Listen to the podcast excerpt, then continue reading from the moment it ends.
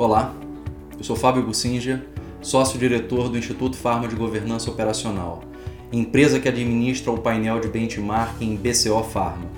Sejam bem-vindos a mais um episódio do BCO PharmaCast, edição 2023. Nesse episódio, eu tenho prazer em conversar com o Guilhermo Fragelli.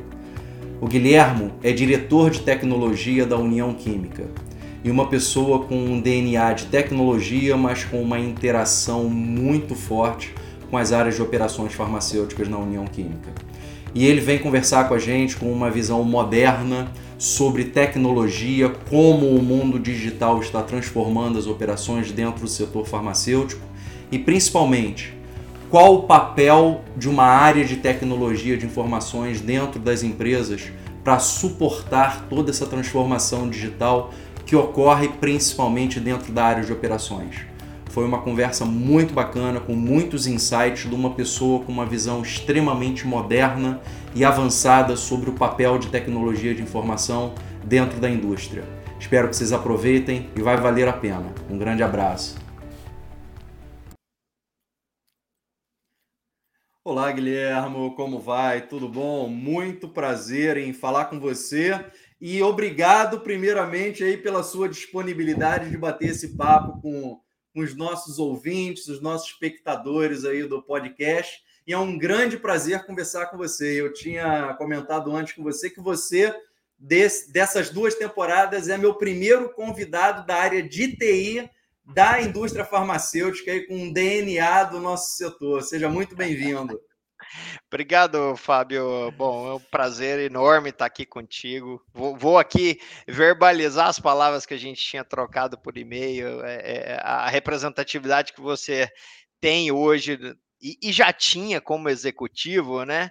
Mas hoje é como uma função de conglomeração de toda a nossa indústria. Então é, é um trabalho fantástico. Acho que o trabalho que o BCO propicia hoje para a gente, em termos de equivalência, de comparativo, até de uma gamificação, por que não colocar dessa forma, é fantástico. É, eu acho que todo mundo ganha com isso, né, Fábio? E, e no final a gente só quer contribuir para a saúde da nossa população, sem dúvida alguma. Então, você Esse é o grande hoje faz um, um papel fantástico nesse sentido e é um prazer estar aqui, uma responsabilidade, estar estreando aí a, a, o papel da tecnologia. Eu vi que só tem fera no, no, no, no, podcast, então é um prazer estar aqui contigo de verdade, tá? Ah, muito obrigado aí pela gentileza das palavras e com certeza vai ser um papo muito construtivo.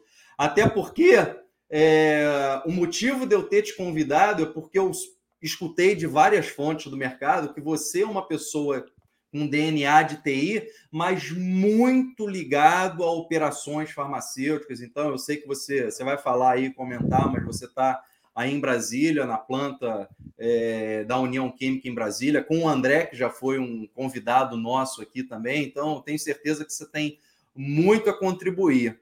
E aí eu queria começar te pedindo a gentileza de você falar um pouco para as pessoas conhecerem o seu histórico profissional, é, como é que foi a sua trajetória e o que que você é responsável hoje, quais são as suas responsabilidades, o seu escopo, para a gente começar te apresentando aí em detalhes para o pessoal.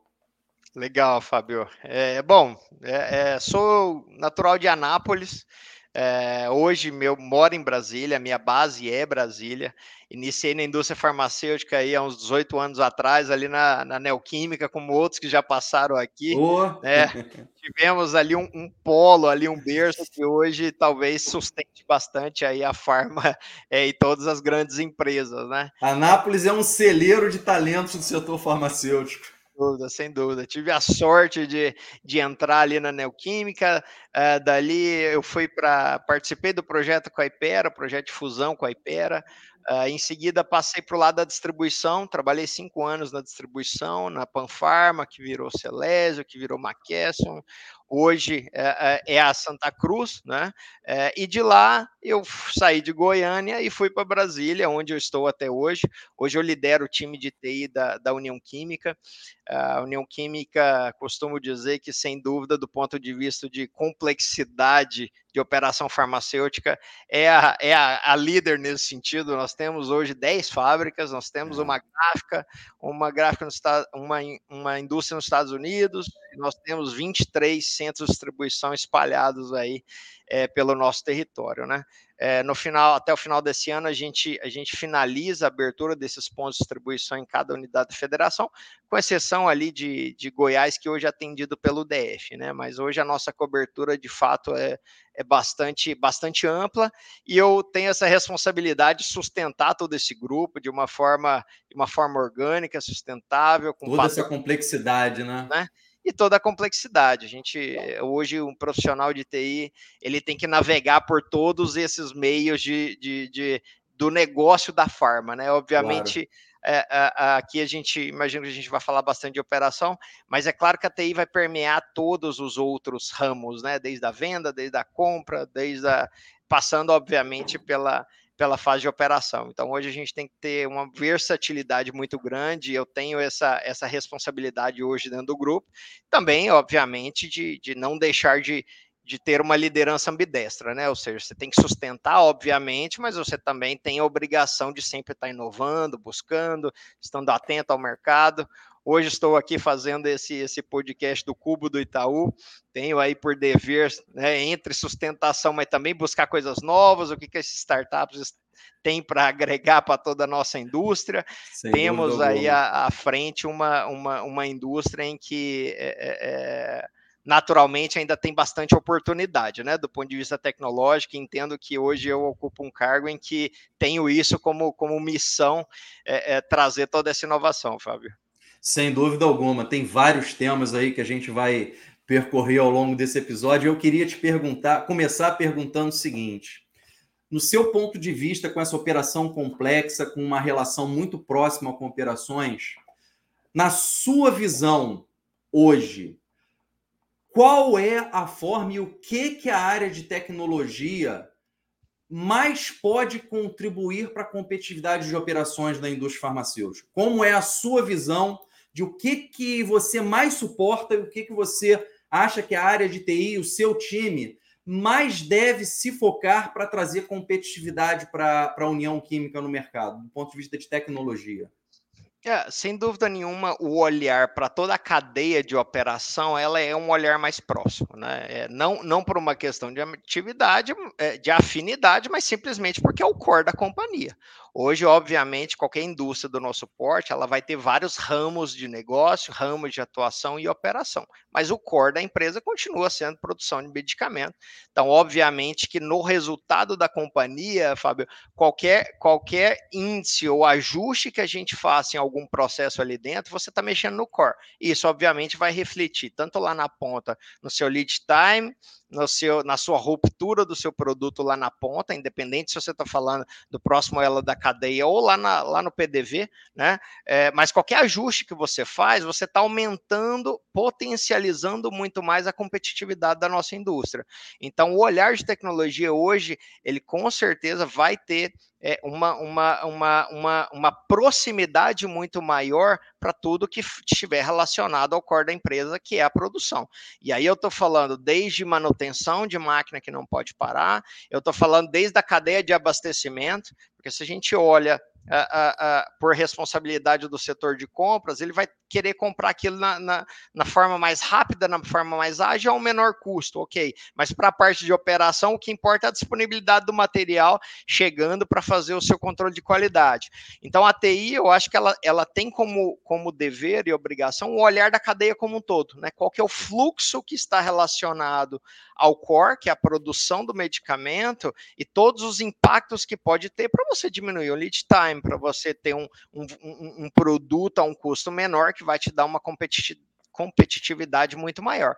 E, obviamente, a tecnologia hoje ela vai te apoiar em todos os sentidos, desde a cadeia de abastecimento até o quão rápido você consegue disponibilizar esse produto para o controle de qualidade. Se você está medindo hoje algo que a gente faz OES em todo esse fluxo de cadeia, inclusive dentro do laboratório, porque isso também tem uma parte relevante. Sem então, dúvida. o olhar não tem que ser departamental ou verticalizado. A gente tem que sempre olhar a, a cadeia como um todo e aí sim a gente vai atacar as prioridades. Mas respondendo bem precisamente sua pergunta, é onde está o dinheiro da companhia, Fabio. É, é, ali, é ali que você vai mexer. Quanto mais você otimizar o seu estoque numa empresa como a nossa, uma empresa com 10 fábricas, obviamente o estoque é alto.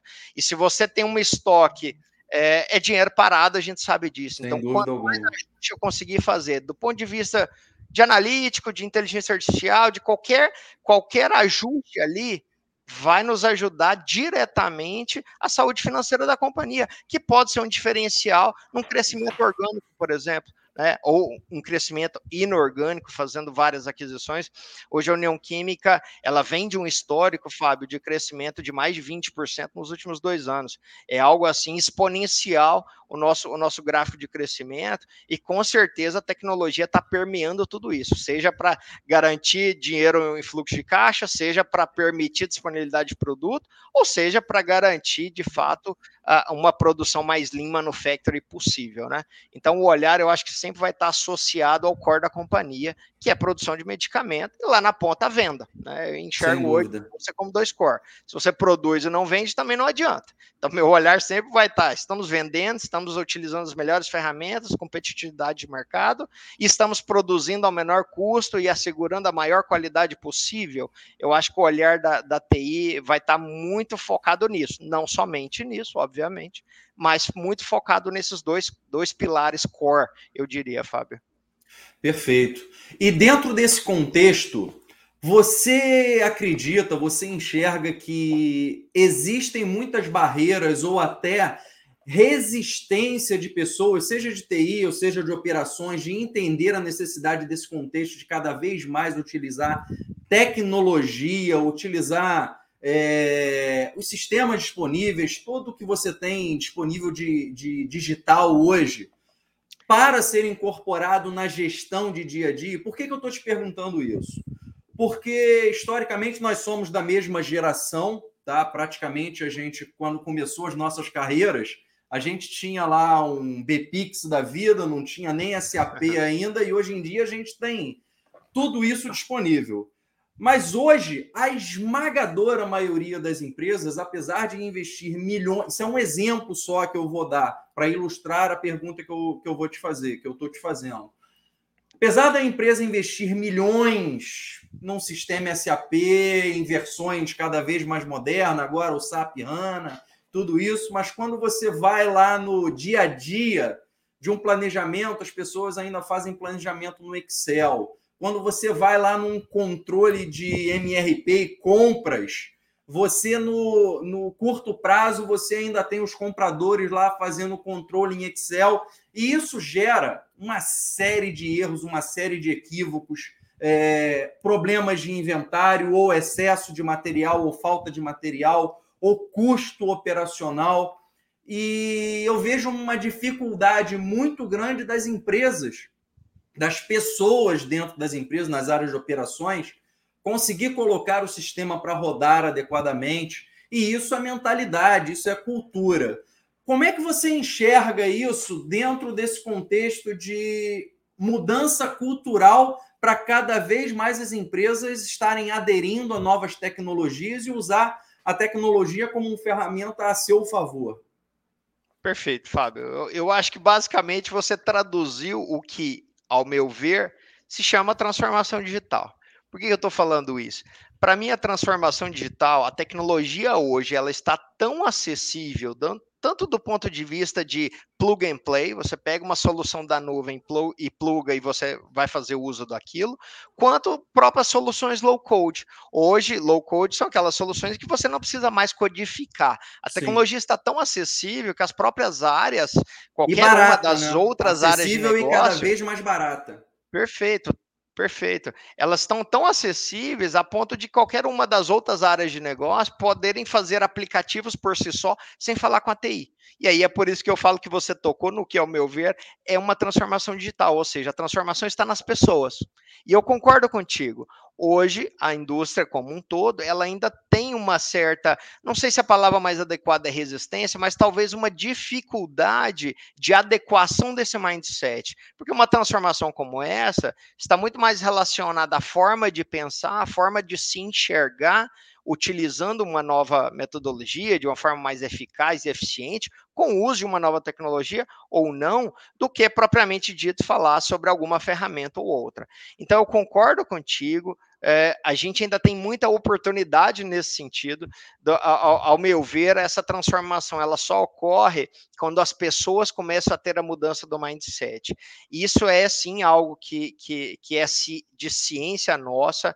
Hoje, o, o nosso grupo, Fábio, hoje são 8 mil colaboradores.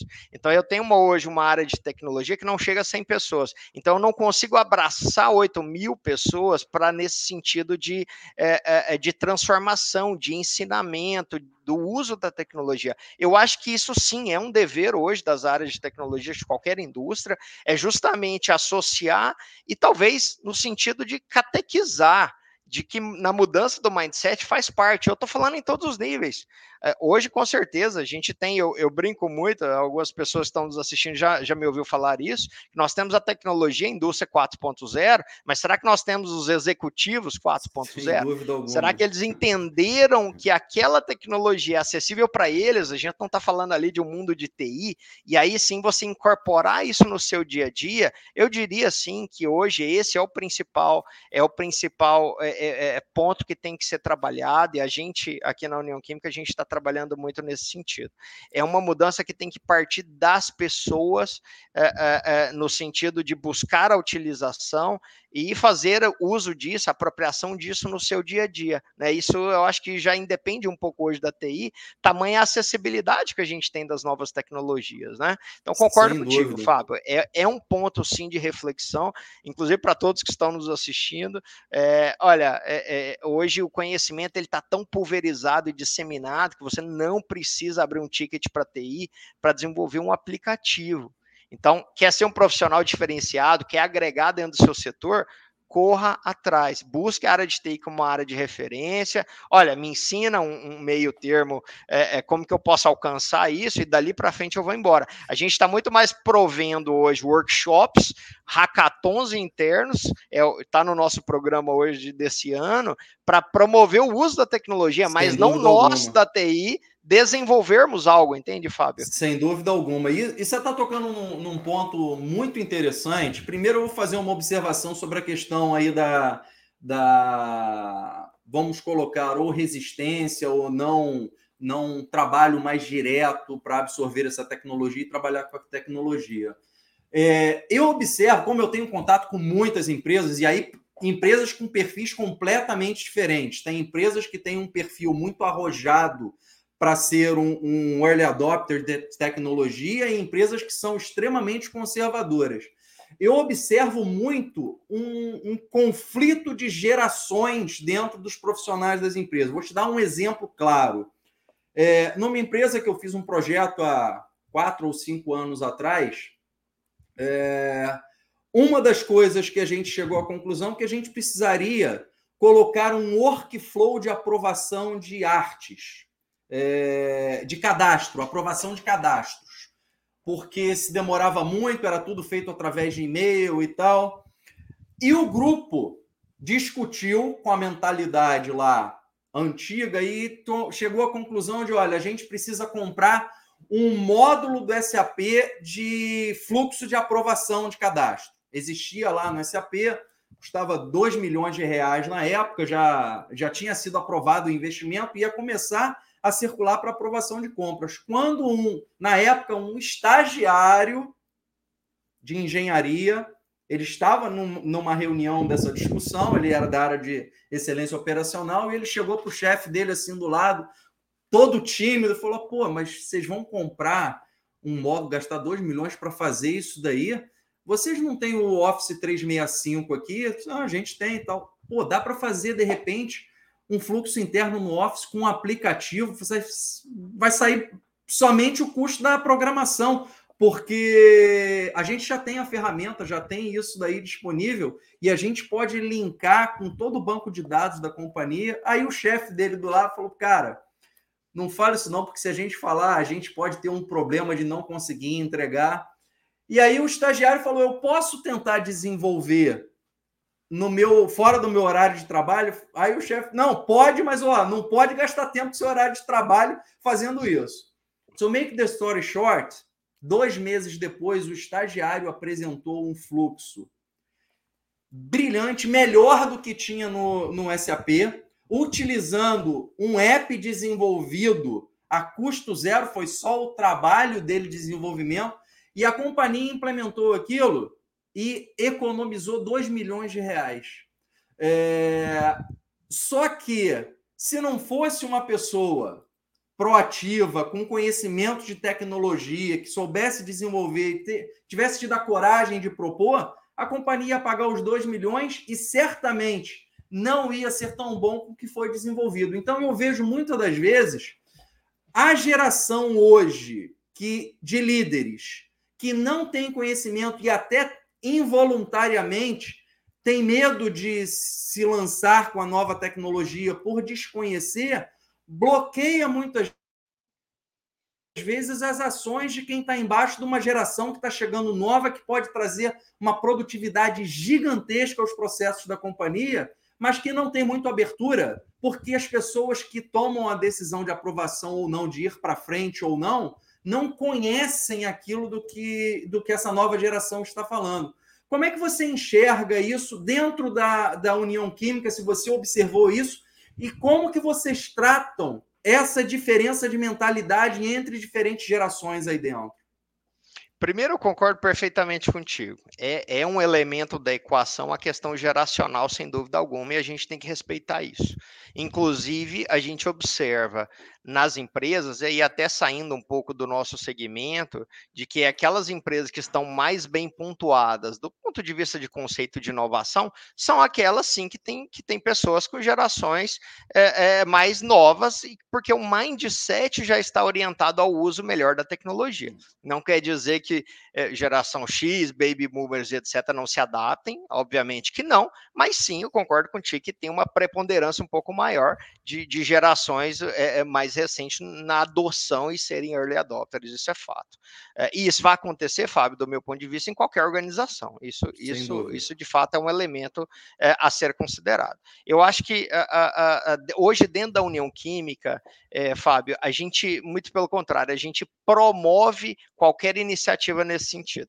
E aí eu acho que talvez seja assim um, um pouco do, do, do, perfil, do meu perfil, que estou no, sentado hoje como líder de tecnologia, em não barrar. Né? Hoje, o, a, área de tecnologia, eu acho que, e, e, ainda acontece, eu vejo que acontece, de não ser mais o detentor da tecnologia. Eu não alguma. sou dono do servidor, não somos donos dos processos. A companhia por si só, ela tem que viver tecnologia. E a gente vai promover isso onde, onde eu estiver. A, a gente a, a, fico muito feliz quando eu vou nas unidades, temos 10 indústrias, mais de 20 CDs, então não é possível estar em todas, mas quando eu vou e alguém é, é, me vê passando e me chama para falar: olha esse QR Code que eu coloquei aqui na tela, e quando eu bipo o QR Code, ele me leva para aquele seu sistema, e alguém do seu time me mostrou que tem uma robotização para deixar um, um POP é, bem estabelecido para deixar de fácil acesso, por exemplo, ou alguém que simplesmente levanta a mão: olha, vim ouvir, ouvir falar de uma startup em uma das nossas concorrentes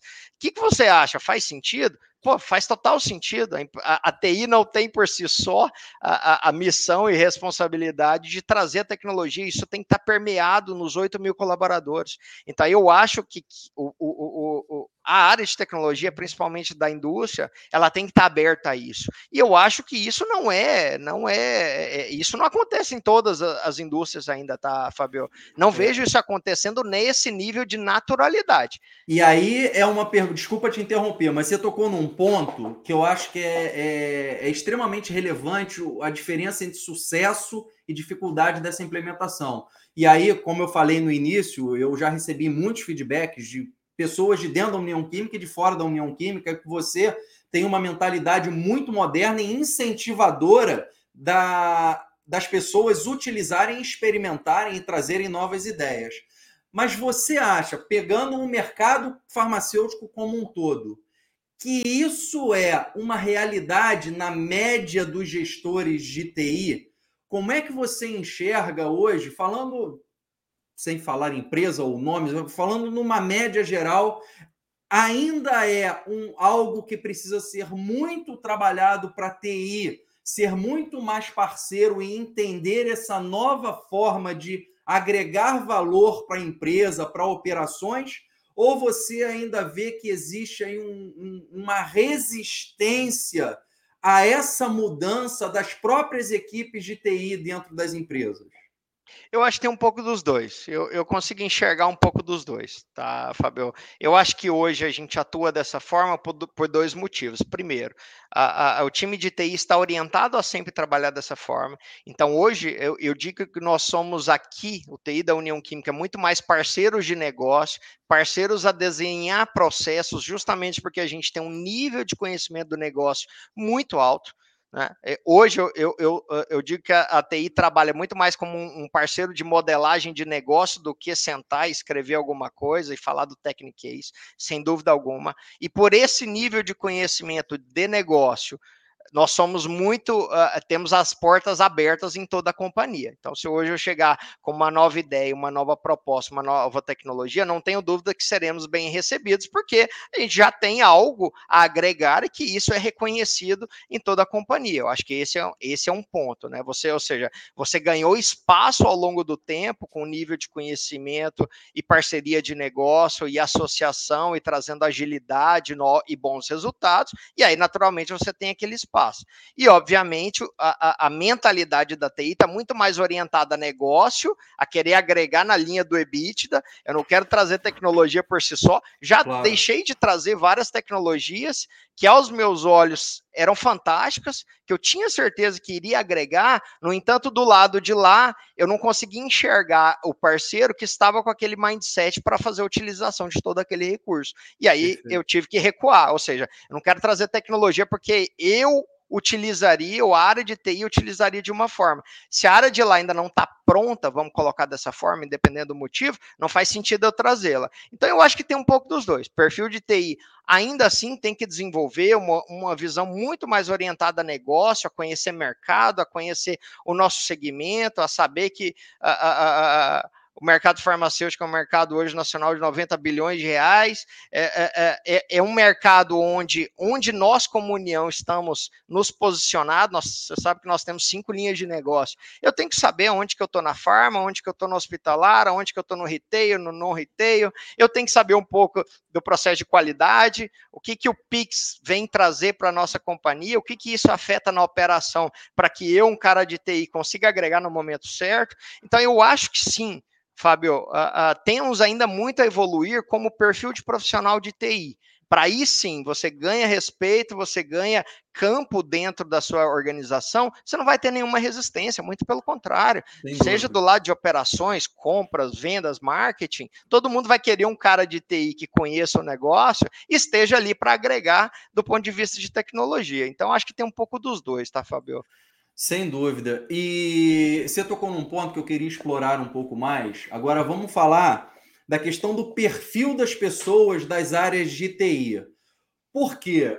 A minha pergunta é: você vê que também existe conflito entre gerações dentro dos profissionais da área de TI? E aí, por que, que eu estou te fazendo essa pergunta? Porque uma das coisas que nós aqui de operações, aí eu estou colocando o chapéu aí do, dos meus colegas que trabalham em operações.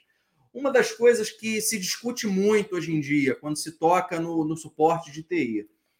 Lá no passado, quando a gente começou a nossa carreira, TI era uma área que a tecnologia era dominada pelos profissionais de TI e, na realidade, TI definia os rumos que a companhia tomaria em termos de tecnologia no seguinte sentido: vai implementar o quê? Como vai ser implementado?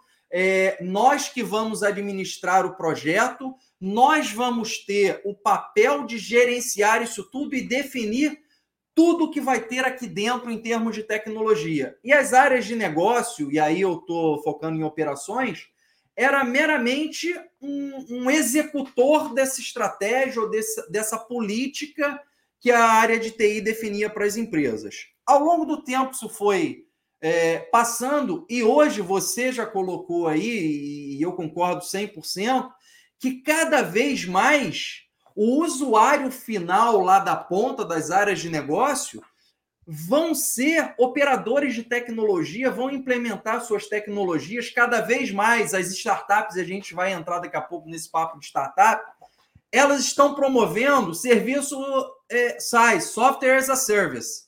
A área de TI vai cada vez ter um papel menor na implementação, na execução, e vai ter cada vez mais o controle de, olha, é uma tecnologia segura para a companhia, como é que são os acessos, como é que é a questão de, de cibersegurança, mas o serviço em si de cadastrar o usuário, utilizar o, o sistema, o sistema vai estar na nuvem, não vai estar dentro dos servidores da companhia, e isso, quer queira ou quer não queira, para um profissional de TI que ah, cresceu na sua carreira administrando tudo isso, ele tenha involuntariamente o pensamento de que, olha, eu estou perdendo relevância, em alguns momentos até eu estou perdendo poder de decisão dentro da companhia. E aí a própria TI tem resistência a novas tecnologias ou pessoas dentro de TI têm resistência a novas tecnologias que atrasam o processo de evolução digital ou evolução de novas tecnologias dentro da empresa. Como é que você enxerga essa questão dentro da própria área de TI nessa evolução ao longo do tempo? Perfeito, perfeito nas suas colocações, Fábio. Eu, eu consigo enxergar hoje que, que sim, a, a, a a forma com que a área de tecnologia dentro da indústria farmacêutica se posiciona pode estar sim ditando, inclusive, a perenidade do negócio. Sem Isso é fato. Alguma. Se você parou no tempo do ponto de vista tecnológico, pode não ser agora, mas daqui 5, daqui 10 anos, você não consegue mais alcançar aqueles que estão na vanguarda e trazendo todas as novas tecnologias. É uma questão de sobrevivência Sem isso, né? dúvida. Né? É, e, e eu concordo plenamente contigo. Hoje, hoje o papel da TI ela tem que ser muito mais é, de guardiã de todo o ambiente, que seja um ambiente governado, seguro, respeitando gestão de acesso, quem acessa o quê. Mas ali dentro, o que tem que reinar simplesmente é a criatividade de quem está liderando aquela cadeira executiva da torre, da torre de negócio ao lado. Ou seja, se o, o, a cadeira de marketing, a cadeira de RH, a cadeira de vendas, ele busca aquela tecnologia, meu papel aqui dentro, junto com a minha área, temos que ser um enabler. Simples assim. Exatamente. assim. Nós temos que aqui dentro garantir, aí com todo o nosso conhecimento dos processos de negócio, que aquela nova lacuna tecnológica que está sendo trazida para o nosso ecossistema, que ela se encaixe perfeitamente. E aí eu estou falando de conexões com todos os processos existentes, respeitando tudo que a gente já tem, né? Para também não virar um emaranhado de, de tecnologias aqui. Cada um tem um servidor, cada um tem um, um, dado, e aí você não, não, você não tem seu ambiente governado mais. Então a gente tem que garantir isso. Agora, temos que cada vez mais promover o uso da tecnologia. Eu fico extremamente feliz quando um dos meus colegas diretores me liga falando: olha, vi isso, consegue vir aqui comigo? Hoje mesmo ficamos uma manhã inteira aqui num grupo aqui em São Paulo, avaliando todo o hub de healthcare que eles conseguiram criar, e no final a conclusão foi: é, analisamos tudo que vocês têm, temos um trabalho de casa de entendermos como o nosso ecossistema vai ter a intersecção com o ecossistema de vocês. E aí a gente tem um ganha-ganha, uma escalabilidade para ambos os ecossistemas de negócio. Eu acho que o profissional de TI hoje, é, Fábio, ele é muito mais um, um, responsável, um designer digital, ou seja, pego esse processo com essas Perfeito. informações do BCO, com essas informações de mercado, com essas do IQVIA, e aí eu consigo gerar num tablet, num smart device, não importa o que seja, para o meu cara lá na ponta ter uma competitividade. E de repente aquele cara meu lá na ponta, ele precisa de ter informação qual a informação que ele precisa, minha função é ir lá, ir lá e perguntar para ele o que, que você precisa, e aí eu vou atrás de startup, ou eu vou atrás é, de um desenvolvimento dentro da minha área, mas a questão é, uh, eu preciso ser um enabler. Eu preciso simplesmente encaixar aquilo aqui dentro para resolver um problema de negócio. Essa é a minha função aqui dentro. É, é, e concordo contigo na sua colocação de que a, a, a, visão de TI ainda não é essa. Eu ainda vejo, sim, vários colegas aí, não só no nosso segmento, mas em outros também, de que ainda com aquela visão de que eu vou atender chamado. O que me pedirem, eu fiz. Ah, se, se ninguém caiu meu chamado para mim, eu vou ficar de braço cruzado, meu SLA está ok, minha disponibilidade de servidores está dentro da minha meta, cumpri meu resultado de TI. Eu acho que essa visão de, da área de tecnologia morreu. Não faz absoluto e menor sentido para mim. Eu acho que é, é, tenho toda a parte de sustentação e também temos toda a parte de inovação e projetos. É claro que eu vou cuidar disso da forma mais segura possível, mas eu não posso me, é, me limitar a isso, né? Porque senão eu acho que eu estou fadando todo o grupo em, onde eu estiver colocado, é, o grupo empresarial, estou fadando a, uma, a, uma, a um atraso tecnológico que você para no tempo enquanto seus competidores estão indo embora, tá, Fábio? E Sem eu dúvida. vejo mais ou menos por aí.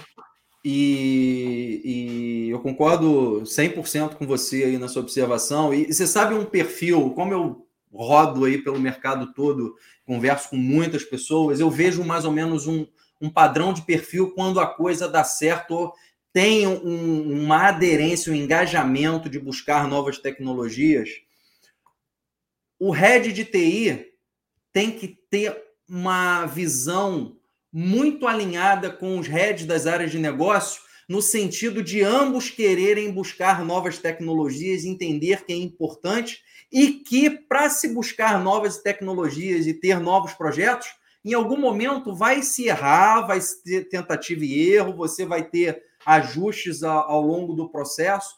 Quando os dois têm essa mentalidade, isso vai para frente de uma forma muito fluida. Agora, quando um ou outro tem uma divergência nessa visão, as empresas emperram e eu costumo eu costumo brincar que as empresas criam uma âncora digital. Você coloca uma âncora lá e como a âncora não deixa o barco andar, é uma âncora digital da pessoa não, não permitir que a organização caminhe para frente numa velocidade que poderia caminhar e fica segurando e aí fazendo analogia com uma regata, o barco fica lá para trás, depois vai ser difícil de, de tirar essa diferença. E foi até interessante porque em episódios aí anteriores que a gente conversando com, com o Reginaldo da Cognitive, que você está hoje aí até no cubo, aonde ele fica, ele fez uma observação que me chamou muito a atenção e é, e é sintomática. Ele falou, Fábio, eu aqui dentro do Cubo tenho contato com vários CEOs de várias startups que prestam é, serviço ou entram em projetos desses, desses novos projetos que a maioria das indústrias farmacêuticas estão implementando, de convidar startups para achar soluções, para tentar parceria de negócio. Ele falou: olha, a maioria, depois de participar de um ou dois, estão começando a declinar de convites para participar desses projetos na indústria farmacêutica.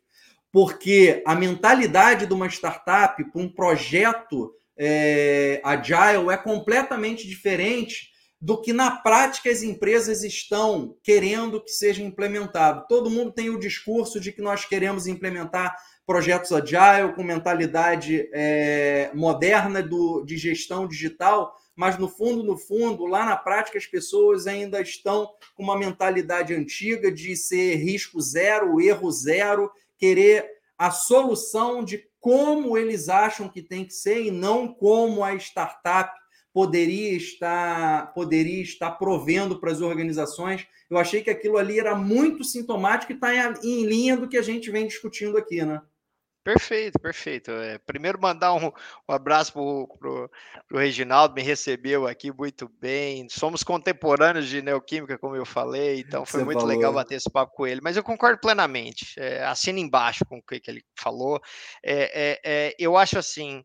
Uh, falar que você é ágil, falar que você tem um open innovation, colocar suas dores e publicar, e depois não estar aberto à receptividade, à velocidade que uma startup pode te trazer, é melhor não colocar. Eu vejo Sem dessa dúvida. forma. Hoje a União Química ainda não está preparada do ponto de vista de maturidade em processo de inovação para ter um Open Innovation. Está no meu plano estratégico de TI, plano diretor? Está, vamos chegar lá em algum momento. Mas é, é, é, eu acho que o que acontece é que, de repente, se as empresas se precipitam nesse sentido, porque querem estar dentro da, é, é, é, da, da, da, do que vem se falando, do que é melhor teoricamente, mas no back-office você ainda não está preparado para aquilo. Então, foi o que eu falei, um exemplo disso, né? Eu já deixei de levar levar tecnologias que eu, como TI, acreditava e sabia que daria retorno para a companhia, mas se eu estivesse operando. Se eu não tenho ali uma estrutura de negócio que ainda não está é, o suficiente para aquela nova adesão, não segue. E eu acho que a linha de, de raciocínio dele é mais ou menos nesse sentido. É, é um desafio hoje para a indústria, principalmente uma indústria como a nossa. É ter uma agilidade que se tem em startup, eu estou falando da indústria farmacêutica como um todo, mas eu acho que, que cabe ao, aos líderes de TI de cada uma dessas indústrias promover essa transformação. Obviamente não depende somente de nós, né? Cada empresa tem o seu tempo, Fábio, que eu falo de uh, os seus degraus de maturidade organizacional. Você Sim, vai chegar naquele nível em algum momento, mas você tem uma cultura que está ali enraizada, você tem um processo que, que já vem sendo feito há muito tempo e vem dando certo. Então a gente, eu acho que tem que tirar um pouco a, a, a, soberba de achar que não, eu vi algo no mercado que é muito interessante, vamos colocar. Ah, não deu para colocar simplesmente porque aquelas pessoas são resistentes àquilo. Acho que não é por aí. Você tem todo um contexto e uma cultura que tem que ser respeitada, e aí eu acho que sim, também é papel do líder de TI daquela organização saber o momento certo, saber o momento de evoluir, saber uh, conhecer muito bem as pessoas que estão ali, porque, de novo, a transformação vem das pessoas, inclusive em todos os níveis. Estou falando do, do, do, do, nível de execução até o nível de board, até o nível de conselho. Se você chegar no momento em que entendeu que aquela, que aquela organização está pronta para essas novas tecnologias, aí sim vai atrás, porque você sabe que aquilo é o que mais vai agregar. Então, acho que uh, o, o, raciocínio dele está mais está orientado mais ou menos a isso, né? A empresa tem que estar pronta àquela nova forma de fazer, aquela nova, aquela velocidade, uma agilidade que as startups estão, estão para trazer cabe a nós, líderes de TI, conectar esses dois mundos, né? Ouvi ele falar sobre, uh, ao, ao, ver dele, é, ele usou alguma expressão que eu achei legal de, de, de escudo da burocracia dentro das organizações. É. é. mais ou menos isso, né? Ou seja, é você garantir que aquele, aquela nova empresa que está chegando, nesse caso uma startup ou qualquer outro parceiro, que ele se encaixe perfeitamente ali dentro, tá? Mas é, é fazer por fazer, também acho que não, não vai dar certo, não. A gente tem que, tem que avaliar vários aspectos. E, e, eu vou até além, me veio à cabeça aqui um exemplo que eu vi que eu vou fazer um comentário, mas muitas das vezes, hoje em dia, você precisa ter uma visão clara de qual vai ser a sua estratégia operacional. pegar o exemplo de operações, que é a, minha praia aqui, das pessoas que estão nos escutando majoritariamente. Você tem que ter uma noção clara de, no teu long range plan de estratégia operacional, Quais as tecnologias, quais as habilidades, conhecimentos que você tem que ter internamente na organização para conseguir entregar essa estratégia de longo prazo? Porque cada vez mais você entregar uma estratégia de competitividade de operações vai estar atrelado à tecnologia suportando isso para você ser cada vez mais produtivo, mais eficiente. É, e muitas das vezes a, a empresa não tem nem essa visão de longo prazo da estratégia de operações e como que a tecnologia vai aportar a execução dessa estratégia, porque você saber quais os conhecimentos e as habilidades de tecnologia que você vai precisar para implementar aquilo de forma bem feita, que você não tem hoje na organização, isso faz com que você volte para o lado de desenvolvimento de pessoas e desenvolver pessoas ou contratar pessoas prontas ou terceirizar é, esse serviço de tecnologias que você vai precisar para entregar lá no futuro. E eu vejo que hoje, na maioria das empresas, isso é um gap muito grande. Você discute de o que, que você quer ser lá na frente daqui a cinco anos, mas você não tem mapeado como que você vai chegar lá e como que a tecnologia vai suportar isso daí. Dentro desse contexto, eu queria te perguntar o seguinte, Guilherme. Como é que você enxerga hoje a questão de capacitação das pessoas, tanto de TI quanto de área de operações ou outras áreas de negócio, para essas novas tecnologias, esses novos desafios de, de, de mundo digital, você acha que a gente tem pessoas bem preparadas, tem recursos, tem até disponibilidade de profissionais no mercado disponíveis com, essa, com esses novos conhecimentos e essas novas habilidades? Você acha que isso pode ser um grande gargalo de desenvolvimento do setor farmacêutico aí nos próximos anos? Eu acho que sim, pode ser um gargalo, sim, porque, como eu falei, ao meu ver, a transformação das organizações não é ancorada na tecnologia, vai ser ancorada nas pessoas que sabem usar com criatividade a tecnologia. Então, acho que sim, é um fator limitador. Eu acho que todas as organizações têm que estar atentas a isso. Uh, agora, não falta condições de capacitar, não falta capa, é, é, condições de desenvolvimento nesse sentido. O conhecimento hoje ele é tão vasto, tão amplo, Fábio, que agora com, a, com, a, com a, essa, essa nova onda da inteligência artificial, a gente está chegando num nível onde que vai ter uma tela de comando em que simplesmente vai depender da criatividade de quem está sentado atrás do teclado. É simples assim. Então, hoje a gente tem ferramentas como a, nova versão do Chat GPT, que você simplesmente digita, faça um gráfico que tem uma correlação dos meus dias de estoque versus o consumo da minha matéria-prima importada versus a minha a periodicidade do período de inverno, onde eu vendi mais antigripais e etc. Ou seja, a, máquina vai fazer para você, ela gera o gráfico para você. E aí você digita, faça uma apresentação para mim seguindo essa e essa linha de raciocínio, ele gerou para você.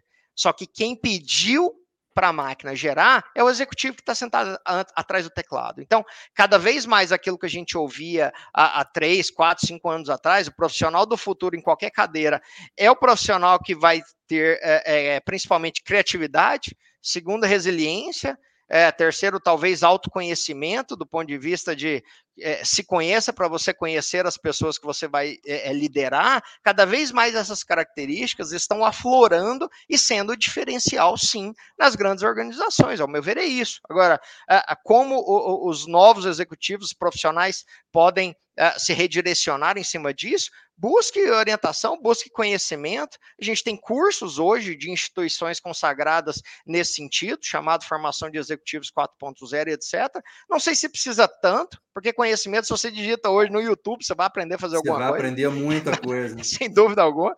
Agora, a própria Microsoft vai lançar um, uma nova versão dentro do próprio Office, onde você vai pedir, dar um enter e ele sai criando tudo que você precisa. Ele vai ler e-mail para você, você vai ter uma lista de 50 e-mails, a inteligência artificial vai mapear tudo aquilo, Fábio, e já vai te direcionar. Olha, você precisa responder decisão aqui sim ou não, você clica em sim ou não, aqui estão te pedindo algo, e aqui desconsidere, aqui você não tem ação. Então a gente está chegando num nível onde trabalhos operacionais mecânicos não vão mais ser necessários, não vão requerer sua atenção. A atenção vai ser qual o seu nível de criatividade para resolução de problemas e qual que é o seu nível e poder de liderança para fazer com que o time que esteja com você fique com você. E aí voltamos a uma questão geracional, Fábio, Exatamente. trazendo um exemplo. Hoje de retenção tenho, de talentos. De retenção. Ah, retenção como, de talentos. Como o time de TI hoje está assediado. É, eu costumo falar aqui com a nossa diretora de RH que eu não concorro com o segmento farma, não concorro Exatamente. com farma no Brasil, eu concorro com o mundo. Eu já perdi funcionários ano passado que é, se mudaram para Portugal, que foram chamados e convocados por empresas de lá.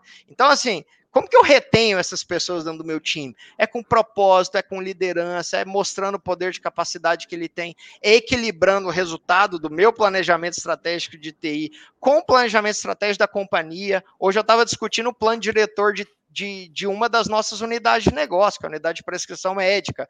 Então, como que eu faço esse meu cara de TI conectar com o plano diretor da unidade de negócio? Porque, olha, é aqui que você vai fazer o resultado. O que, que você quer para fazer isso? Vamos atrás. E aí ele vai me trazer os anseios dele como profissional e eu, como líder de TI, tenho que equilibrar isso, né? Então, cada Sem vez dúvida. mais, Fábio, os novos executivos esquecem rotinas operacionais.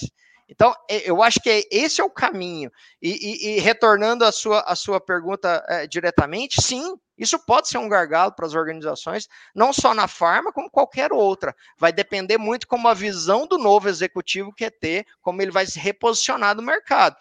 Gerações mais recentes talvez estejam mais orientadas à tecnologia? Sim.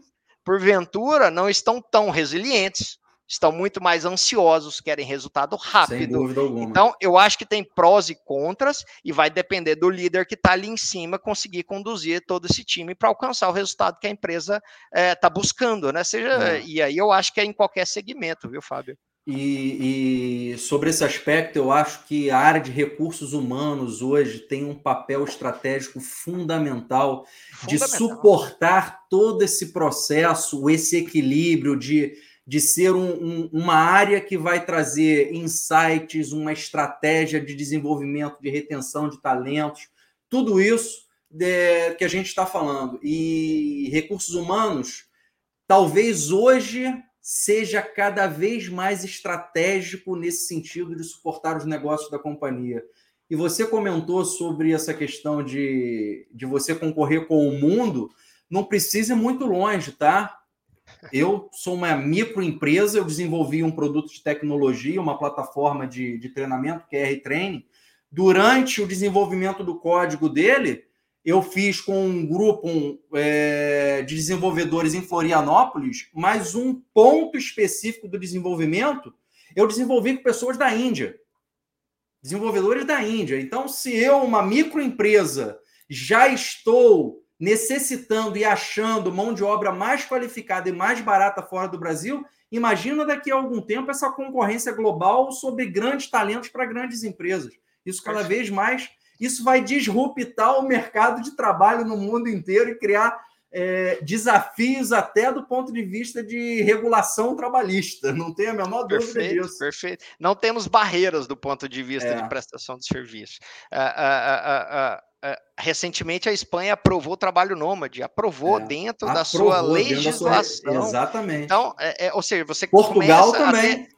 Portugal também, como é que você vai reter o seu time? De novo, a gente volta a características do novo executivo, seja do ponto de vista tecnológico, pensar orientado à criatividade, o uso das novas tecnologias, mas cada vez mais o peso das pessoas, de como se lidar com pessoas. É, é, eu, eu, eu digo a você que eu sou um estudioso de, de comportamento, de neurociência e etc. É algo que, que me interessa bastante e eu faço é, não só mais, talvez até o passado, como um hobby. Agora não. Agora eu vejo que isso faz parte da minha obrigação. eu hoje eu tenho no time é, é, é, é estagiários de 18 anos que ainda não saíram da faculdade, e eu tenho senhores de seus 70 anos. Como é que eu vou liderar essas pessoas? Tem questões geracionais. Os estagiários não gostam muito de falar comigo face to face eu prefiro viajar para São Paulo e eu chamo no Teams. Por quê? Porque uh, vai se sentir mais confortável dessa forma. É. Então eu tenho que respeitar aquilo e aos poucos ir desenvolvendo aquela pessoa. Já os senhores, eu tenho que pegar um avião, viajar e vir tomar um café. Então é aquela preocupação com as pessoas que estão ali ao seu lado. E aí você baixa o turnover, você gera propósito. No final, você está gerando o resultado estratégico que a empresa está precisando do ponto de vista de TI. Essa, essa é o meu olhar. Então, é, pessoas é fundamental fundamental, concordo contigo. E é interessante até fazer um disclaimer, porque muitas das vezes essa questão não é nem por, por idade, porque você pode ter um jovem com mentalidade de velho e você tem nas empresas pessoas de mais idades com uma mentalidade de jovem que pô, se lança em novos desafios, quer fazer coisas novas, aprender coisas novas. Então, na maioria das vezes, ou em muitas vezes, isso não é uma questão de idade, mas sim da mentalidade, de, Perfeito, da atitude. Sensacional. Perfeito. E eu, eu, trago muito quando, quando eu toco nesses exemplos do Fernando. É, o Fernando é um cara é, assim fantástico, né? Você conta nos dedos pessoas no Brasil com a cabeça dele, assim como Maurício, Carlos e etc. É, é, é, é assim, como, é, como são visionários, aí falando especificamente do Fernando, né? o Fernando é tão visionário e ele é de outra geração e etc. Mas quando eu co conduzo da maneira correta e apresento aquela tecnologia, eu não preciso falar três palavras que ele já pegou e ele vai incentivar. Talvez por isso a, a União Química hoje, do ponto de vista de tecnologia, é, é, não estaria sendo modesto falar que estamos aí top 1, top 3 do ponto de vista desse perfil de atuação da área de tecnologia, ou seja, ele sabe sabe o peso que tem a área e ele patrocina e ele dá essa responsabilidade para gente. Para você ver, Fábio, o tamanho dessa responsabilidade. Os últimos quatro projetos de aquisição e incorporação, é, é, quem liderou foi, somos nós com o nosso time interno, do ponto de vista de TI, obviamente. Mas sem parceiros, não, não precisamos de, de muita gente, a gente utiliza o nosso time, aquele time que conhece todo o processo, como que as 10 empresas funcionam ao mesmo tempo, e a TI que vai lá bater na porta aqui da última, da Sharing do Brasil, é, e aí sou eu que bato lá na porta, olha, a gente veio para implantar, vamos falar de negócio, e aí a gente discute processos de negócio, em algum momento eu trago o restante do time, os meus colegas de negócio, olha, a gente vai trazer o processo assim, assim, assado, você concorda? Você quer fazer alguma mudança? Não, não precisamos fazer mudança, vamos entrar no mesmo padrão, ok, daqui para frente a TI segue, te chamo para testar, você valida, a não ser que tenha algum novo processo. Ou seja, tamanho conhecimento de negócio que traz uma agilidade gigantesca. Para você ter ideia, Fábio, a última incorporação que a gente levou, que foi essa da Bayer, nós fizemos em cinco meses. Cinco meses que geralmente leva assim, é um o último projeto curto. da Bayer de incorporação, eles falaram que levaram um ano é, para fazer. É um a gente fez em curto. cinco meses e a gente ficou esperando eles quando eles queriam entrar. A gente fez uma incorporação de, um, de uma empresa pequena no grupo agora, mas do ponto de vista de complexidade operacional é a mesma. Para mim não importa o tamanho da fábrica, se é uma Zoetis que a gente trouxe ou se é uma laborativa que é, é algo pequeno. Do, do mundo de TI, é um novo código no SAP, é um novo, é um novo certificado de qualidade, é um novo processo de expedição. A gente fez em três o meses. Processo é o três mesmo. meses. O processo é o mesmo. A gente fez em três meses. Ou seja, é, quando você dá liberdade para o seu time de TI, conhecimento de negócio, você tem os times certos, eu não tenho a menor pudor, Fábio, de dizer que isso traz uma agilidade para a companhia gigantesco, traz uma agilidade gigantesca, porque você consegue trazer aquilo de forma padronizada e todas as áreas somente vão assumir como uma nova operação. Então, voltando ao Fernando, tem toda essa visão, é uma questão geracional, mas muito é a forma de você comunicar. Né? É, recentemente, só para fechar essa, esse tópico, é, nós colocamos todas as nossas bulas de medicamento na Alexa. Talvez se eu apresentasse para ele antes toda essa nossa ideia, uma concepção que, que nasceu dentro da TI, a gente trouxe regulatório, trouxe setor de embalagem, trouxe qualidade. É, talvez se eu apresento de uma forma sem ter algo funcionando, não seria o mesmo impacto. Sem Mas dúvida. me lembro que quando eu tive a oportunidade, eu chamei a Alexa, mostrei para ele, ele olhou. Nossa! Mas dá para fazer isso, Guilherme? Dá, dá para fazer isso, Fernando. Vamos lançar todas as bolas. E hoje ele é um entusiasta dessa nova tecnologia utilizando assistente de voz. Então é fantástico o que a tecnologia da... pode fazer. No final das contas, essas pessoas, pô, Fernando, Maurício, o Cleiton da Biolab, o Carlos, enfim, como outros, Júnior lá do Libs. Não, são, não é à toa que eles construíram o que construíram e perfeito. transformaram suas empresas no que elas são hoje. São perfeito, pessoas perfeito. visionárias completamente Visionário. fora da caixa, né? E, e obviamente a tecnologia permeia todas elas, sem não dúvida tem... alguma, e eles têm essa visão. Acho que cabe a nós aprender a ter essa, essa visão de dono, né? Eu falo muito pro meu time, gente, é, senso de dono aqui todo mundo tem, mas a gente tem que ter a visão de dono. Por que, que a gente vai comprar uma, uma indústria nos Estados Unidos para trazer produto para o Brasil? É isso que eu quero que o time de TI reflita e traga para a gente. Antes da gente falar de qual vai ser o código dessa empresa no SAP, Fábio, Sem eu acho que essa alguma. visão temos que aprender com eles, viu? Sem dúvida. Sem dúvida alguma. E você, você mencionou essa questão de, de TI agregando valor para o negócio e tal. Me veio à cabeça aqui um, para mim, o melhor exemplo de integração perfeita entre como a tecnologia pode ajudar de formas até simples, mas revolucionária na gestão de operações. Pouco antes da, da, da pandemia, lá em 2019, eu tive a oportunidade de fazer uma visita de benchmarking a duas empresas farmacêuticas na Coreia do Sul. Porra, quando eu cheguei lá e vi um processo de, de planejamento e de SNOP de uma das empresas, porra, eles desenvolveram, e aí você tem lá o SAP, que todo mundo tem, e naquela época aqui no Brasil não era nem tão utilizado o Microsoft Power BI, mas lá já era uma tecnologia, uma ferramenta dominada e usada largamente. Pô, você, quando está fazendo o planejamento, você muitas das vezes tem restrição de capacidade. O que você precisa fabricar num mês não dá dentro das linhas de produção. E aí, o que, que você decide o que, que fica para produzir e o que, que não vai ser produzido naquele mês? Via de regra, está na mão ali do planejador, da pessoa que está, da produção, que está na reunião de produção, coloca isso, coloca aquilo tal. E de forma meio empírica, eles desenvolveram uma inteligência de critérios para analisar cenários imediatamente numa reunião de, de produção para se levar para a decisão de SNOP o seguinte: olha, essa é a minha demanda de fabricação no mês, essa é a minha capacidade. Diferentes cenários. Critério de definição.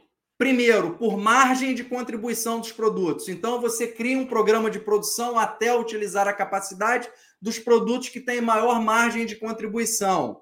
Segundo critério, de inventários mais baixos. Então, entre um é, é, você coloca lá na prioridade os produtos que têm inventário mais baixo. Se tem alguns produtos que são life safer, por exemplo, que não pode faltar de jeito algum, isso está na inteligência. No final, você tem três, quatro cenários com drivers estabelecidos de negócio que o Power BI rodava imediatamente dos cenários e a empresa conseguia informar na SNOP. Esse cenário vai ter esses produtos, vai ter esse impacto em inventário, nós vamos deixar ou ter uma margem de contribuição maior ou menor em tantos milhões de, de, de dólares e se tomava uma decisão de forma muito fácil, rápida, e a tecnologia fazia com que você tivesse os resultados para tomada de decisão em minutos. Coisas que, fazendo no Excel, jamais você conseguiria fazer numa velocidade tão rápida para uma tomada de decisão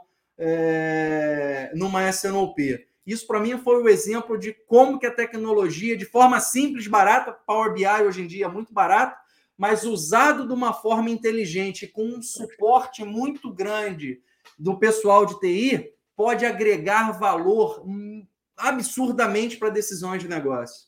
Perfeito. Acho que você materializou aquilo que a gente estava falando. É a criatividade. É, a é criatividade. você olhar para o negócio, aonde você quer chegar, qual que é a sua estratégia, e aí, simplesmente, você vai para o mais simples possível. Hum. Não, não, acho que não tem que complicar, né? A gente não tem que, tem que parar com essa mania de que achar que a melhor solução é a mais complexa. Pelo contrário, Pelo eu acho contrário. que. A, a, a, e a gente sabe que a complexidade está nas coisas simples, né, Fábio? Você acabou da de materializar o que, que a gente gênio é falou. É aquele, gênio é aquele que consegue enxergar o óbvio. Exato, você faz de uma forma simples, aí não importa qual tecnologia seja, né? É, muitas vezes eu sou questionado. É, hoje a, a, nossa principal ferramenta não é o Power BI. Pô, Guilherme, se a nossa, se a, se a nossa ferramenta, que é o, é o ClickSense, é, é, não é o oficial do ponto de vista de plataforma analítica, você não pode deixar o Power BI entrar no ar, ou você não pode deixar o Excel ainda ser utilizado. Por que não? Por que não? Pá, não, mas tem uma preocupação de qual que é a base sólida do dado governado pela TI. Ok, criei um selo, fui lá, meti um selo em todo o relatório. Quando sair aquele selo, aquele dado veio da TI. Aquele ali veio de um Power BI que, de fato, eu não tenho como assegurar que aquela informação está correta.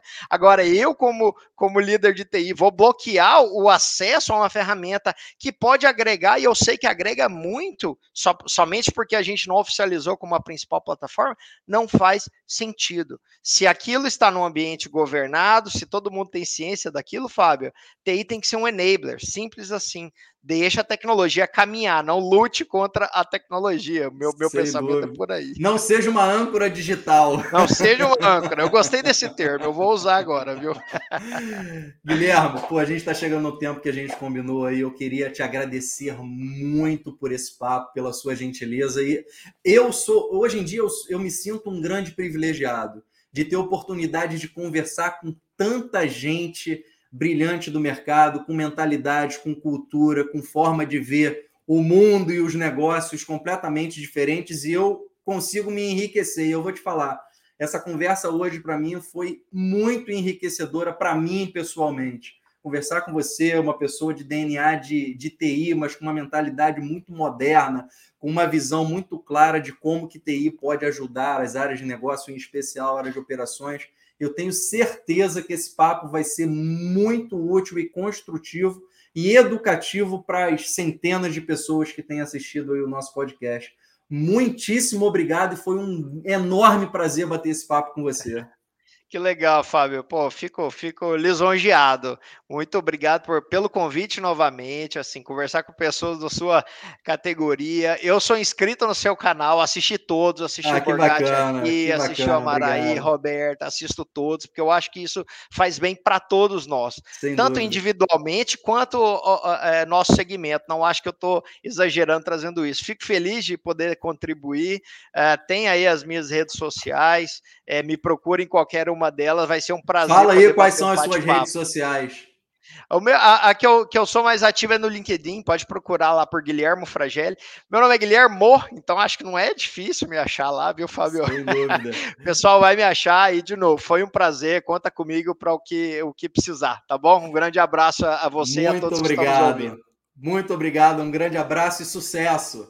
Um abraço, tudo de bom, até logo, pessoal.